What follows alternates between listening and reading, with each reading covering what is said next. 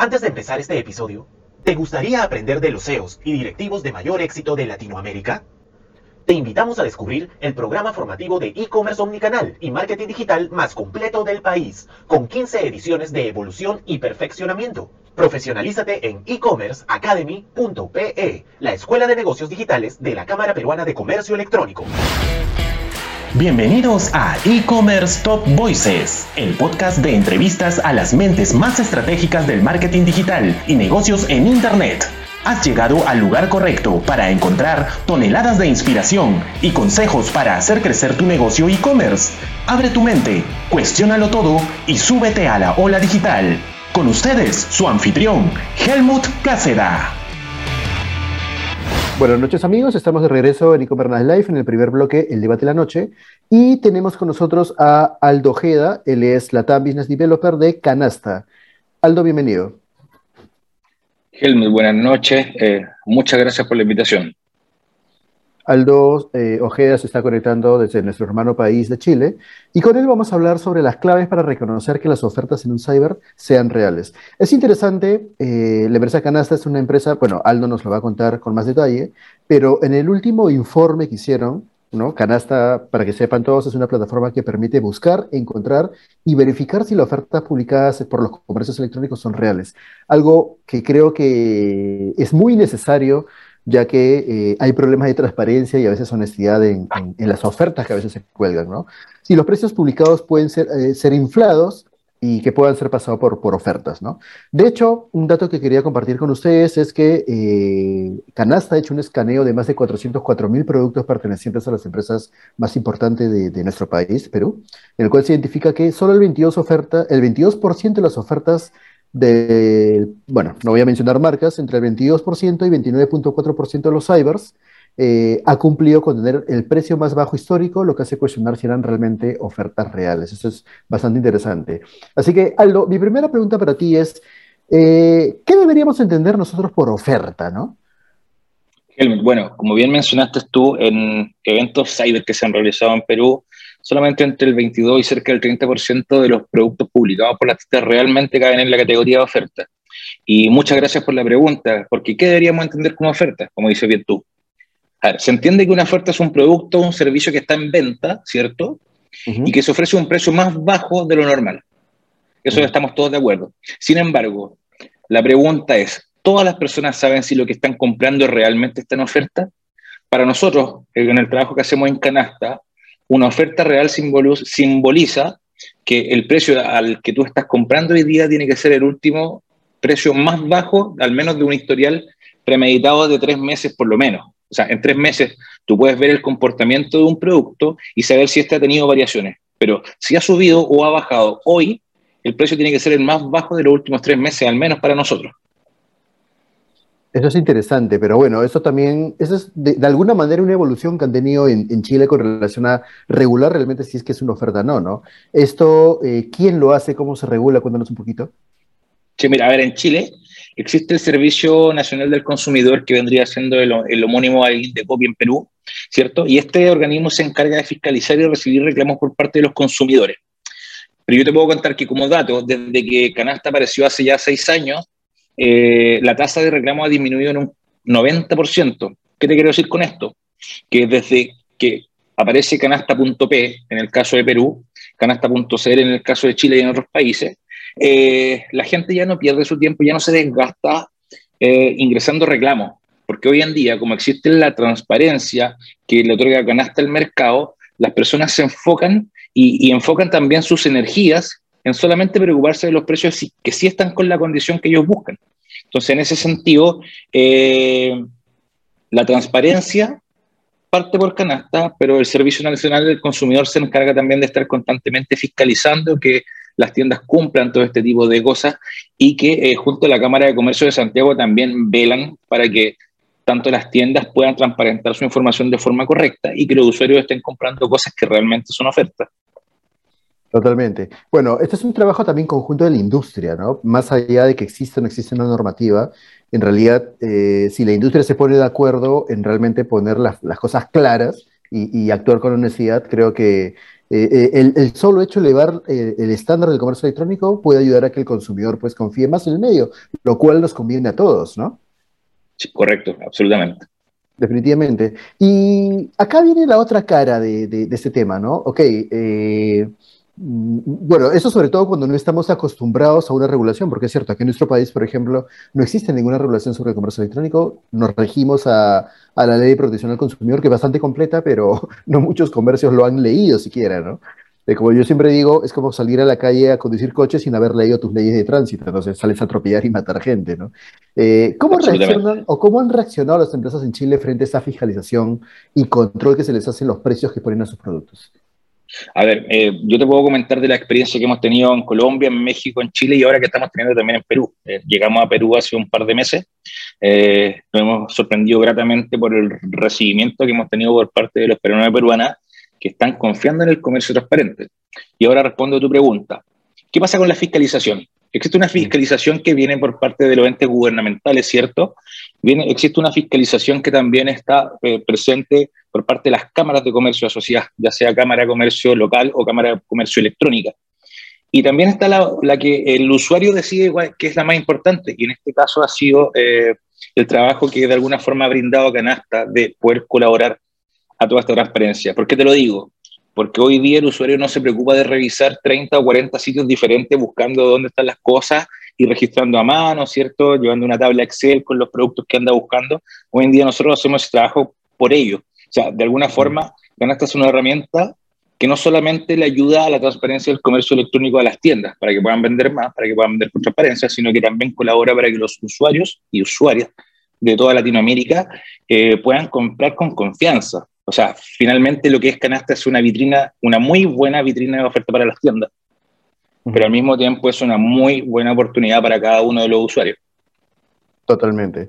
Hay algunas preguntas del público que, bueno, es un tema de bastante interés. Por ejemplo, eh, Miguel Ángel Lozano, un saludo, nos dice, ¿quién sanciona esas promociones falsas? Bueno, acá todavía nadie, este, a menos que se demuestre, ¿no? Pero en Chile, por ejemplo, ¿quién es el encargado de sancionar? El Servicio Nacional del Consumidor. Efectivamente, ellos multan. Exactamente, ellos multan eh, muchas veces a las tiendas. Eh, para mala fortuna son tiendas que no están asociadas en canasta, o sea, mala fortuna para ellos ¿entiendes? Porque si, si, estuvieran trabajando con nosotros, nosotros nos encargamos como compañía también de asesorarlo a ellos y decirle, a ver, te estás equivocando en esto, te estás equivocando en esto otro, puede pasar esto y, y, esto otro, o sea, por favor, toma las medidas correspondientes. Y si aún así ocurren ese tipo de inconvenientes, al menos Canasta no borra precios. Si una tienda a mí me dice, sabes que me equivoqué en 300 precios que están mal publicados, yo le digo, mira, sabes que lo siento mucho, pero el compromiso que también nosotros tenemos con, con los usuarios. O sea, en ese, en ese tipo ustedes tienen que ver de qué forma piden disculpas, ¿cierto? De qué forma tal vez compensan a, su, a sus compradores, a sus usuarios, pero esto se tiene que ir arreglando y regulando de forma normal. Por tanto, la mayor fiscalización y la más importante es la que hacen los usuarios. Totalmente.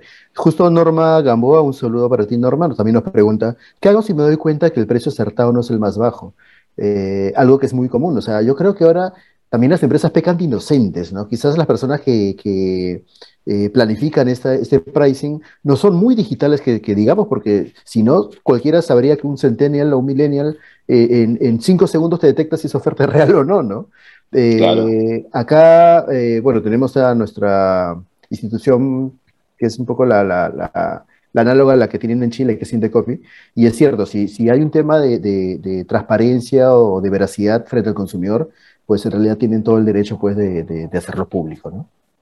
Sí, claro, y un poco respondiendo, Helmut, a lo que hacía la, la, señorita, eh, ¿qué te puedo decir? Cuando, ¿qué, ocurre? ¿Qué hago si una, una oferta descubro que no es verdadera? O sea, tienes dos opciones.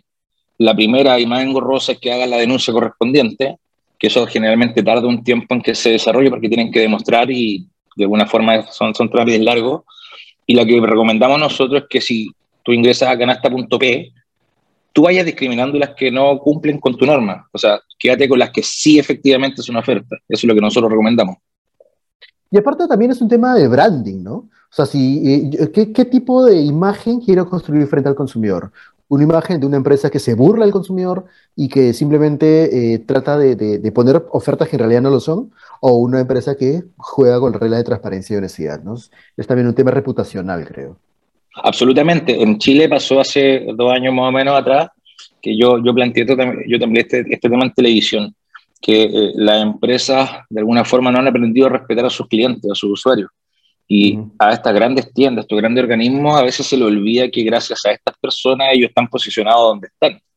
Entonces, de alguna forma nosotros también consideramos que tiene que existir un feedback comunicacional y al mismo tiempo un feedback de agradecimiento a las personas que te tienen donde estás.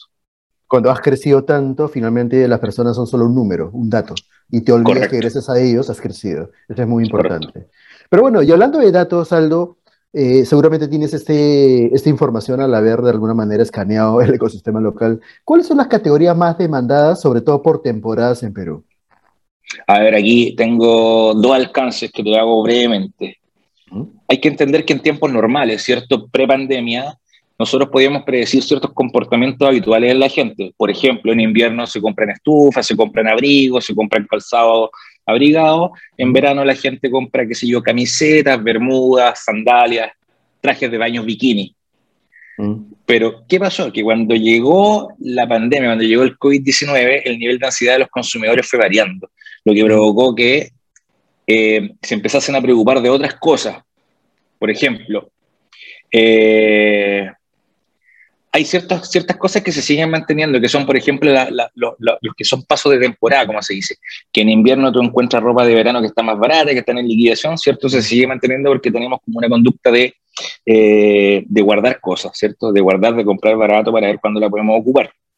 Sin embargo, el consumo masivo ligado a las cuarentenas fue provocando que la gente tuviera otro tipo de necesidades, por ejemplo, la tecnología.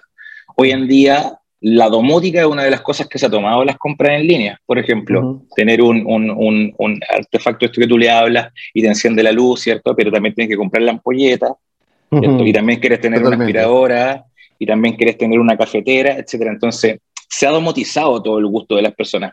¿Qué pasa? Que el teletrabajo también ha llegado a que se incremente la venta y la compra de muchos computadoras, laptops, ¿cierto? Computadoras portátiles, escritorios, sillas, porque nos dimos cuenta que en la casa no teníamos las mismas comodidades que teníamos en nuestra oficina.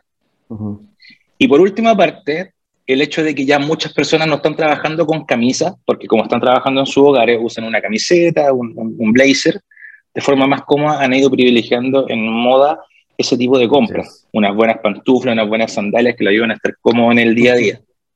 Totalmente, una buena silla. ¿no? Yo, yo, me imagino que las sillas gamers han explotado en, en, en, esa cuarentena, ¿no? Sí, al menos en Chile y en Colombia estuvieron agotadas durante mucho tiempo, eso lo pudimos percibir. Imagínate. Y en cuanto a la evolución del consumidor online durante la pandemia, ¿qué comportamientos tú nos podrías este, comentar? Mira, a ver, partamos por la, por la sencilla razón de que somos, la, economía latinoamericana es una economía de consumo. Nos basamos en eso. Nuestra economía va creciendo en medida que gastamos, en medida que compramos y en medida que la banca nos va diciendo qué tan buenos pagadores somos. Entonces, en ese sentido, y te lo comento como dato, yo estuve revisando hace un par de meses atrás un estudio que eh, realizó la compañía Deloitte, donde indicaban que de qué forma se podía comprender la interacción que habría en el nivel de vulnerabilidad de la persona y la protección personal. Y ellos eh, lograron dilucidar un aspecto muy importante que tiene que ver con las personas que conservaron su empleo llegando a la pandemia. El que conservó su empleo, de alguna forma se limitó un poco más en los gastos, ya dejó de comprar por comprar y se limitó a cubrir los gastos que son costos fijos, cuentas de la luz, del agua, del gas, internet, etcétera, etcétera. Y eh, fijó también su, su dinero para pagar deuda tal vez adelantar cuotas de un crédito consumo, de un crédito hipotecario, etcétera. Pero a medida que el aislamiento se ha ido alejando de nosotros, ¿cierto? Al menos en países como Chile, hoy en día eh, más del 80% de la población está vacunada. Por tanto, hoy día abrieron los cines, los restaurantes, las discotecas.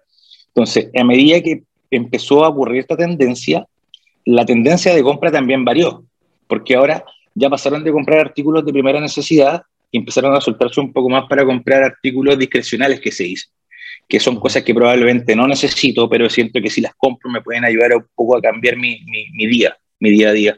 Entonces, ¿qué pasó?